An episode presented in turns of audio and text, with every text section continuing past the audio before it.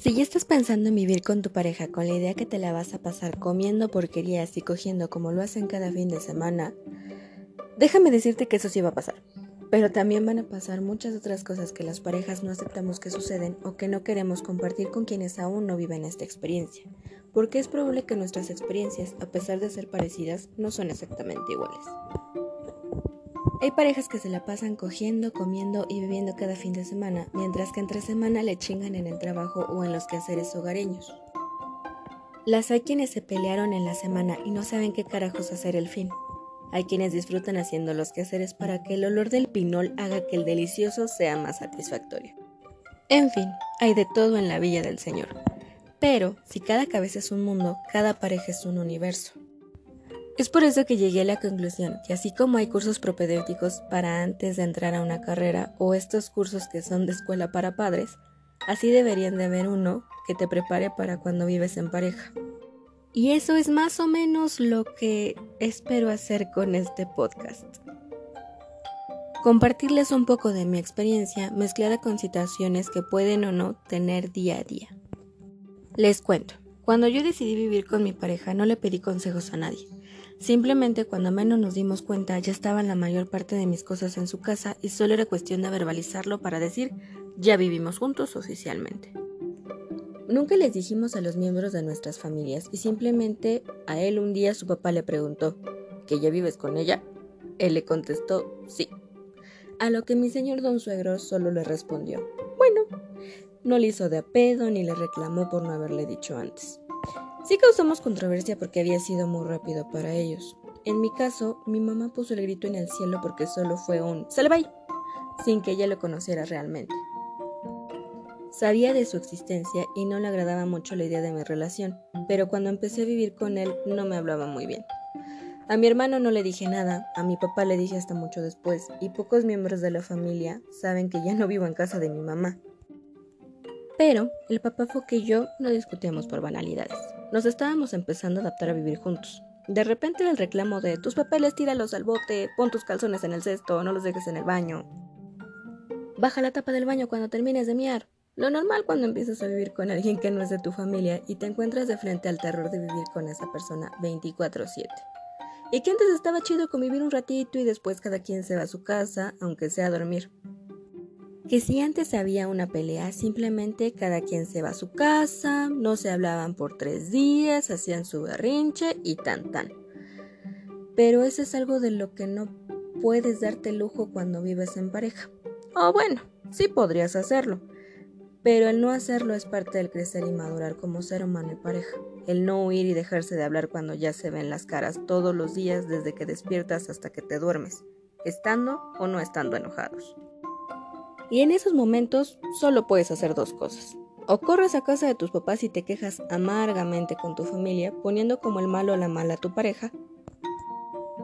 O te amarras los ovarios o los huevos y resuelves las cosas como lo que empezaste a construir, en pareja.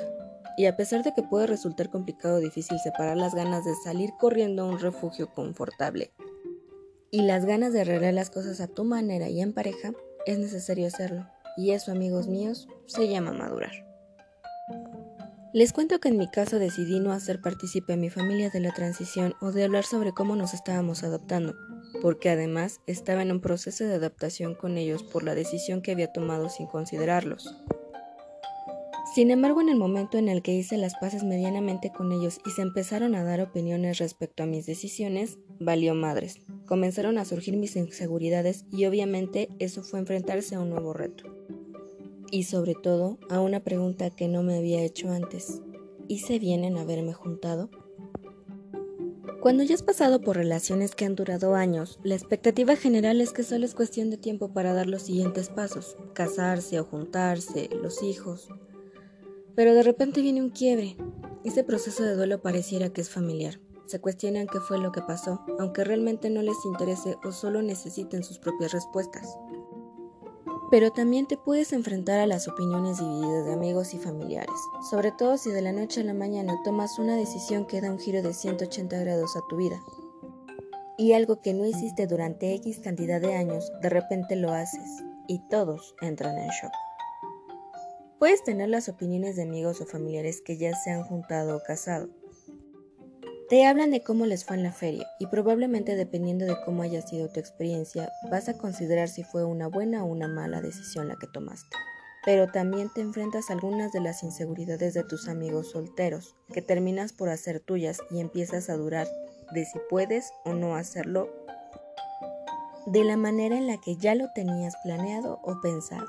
Pero ojo, tampoco es como que te vas a ir como gorda en tu hogar sin tener siquiera un jacalito en donde caerle unos quemadores en donde hacerte de perdido unos huevitos, un tanque de gas por si las moscas, o un frigobar para tener las chelas frías para cuando llegue el fin de semana y empezar a disfrutarlo con tu pareja. Pero lo cierto es que muchas de las inseguridades de los amigos solteros son derivadas de lo que no estamos dispuestos a dejar de la comunidad de nuestras casas. Como lo que les acabo de mencionar, que no les debe de faltar en el jacal. Es más, a veces no queremos ni cederle el espacio que más nos gusta en la cama a nuestra pareja porque es bien chido tener donde dormir, donde comer, donde bañarnos, donde tener ropa limpia y planchada, donde coger sin tener que preocuparnos cuánto dinero gasta en ello. Y si bien muchos empiezan viviendo en casa de los papás de él o de ella, hay que tener bien presente que eso es temporal y tener como una meta en común lograr algo medianamente propio.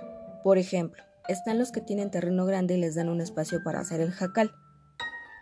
Igual y podría no ser como lo imaginaban, pero por lo menos sería suyo, y sería un lugar en donde no compartirían espacios con nadie, porque acuérdense del dicho, el muerto y el arrimado a los tres días apesta.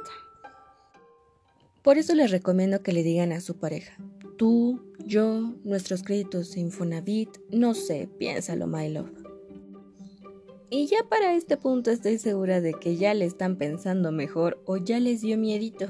Pero el miedo es algo que siempre vamos a sentir, pero dependiendo de cómo lo enfoquemos nos ayuda a salir adelante de nuestros problemas, nos motiva para tomar decisiones, nos permite salir de nuestra zona de confort.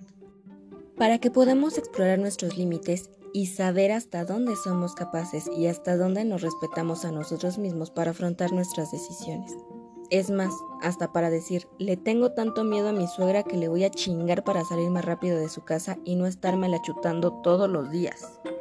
Y sí, ya sé, porque me han tocado, que hay suegras que son súper cariñosas y súper buen pedo. En pocas palabras son un amor. Pero también hay otras que de verdad son de terror. Si algo aprendí de mis miedos fue precisamente a tomar conciencia de la decisión que había tomado, porque todos podían o no tener una opinión al respecto, pero los únicos que estábamos viviendo esa etapa éramos mi pareja y yo.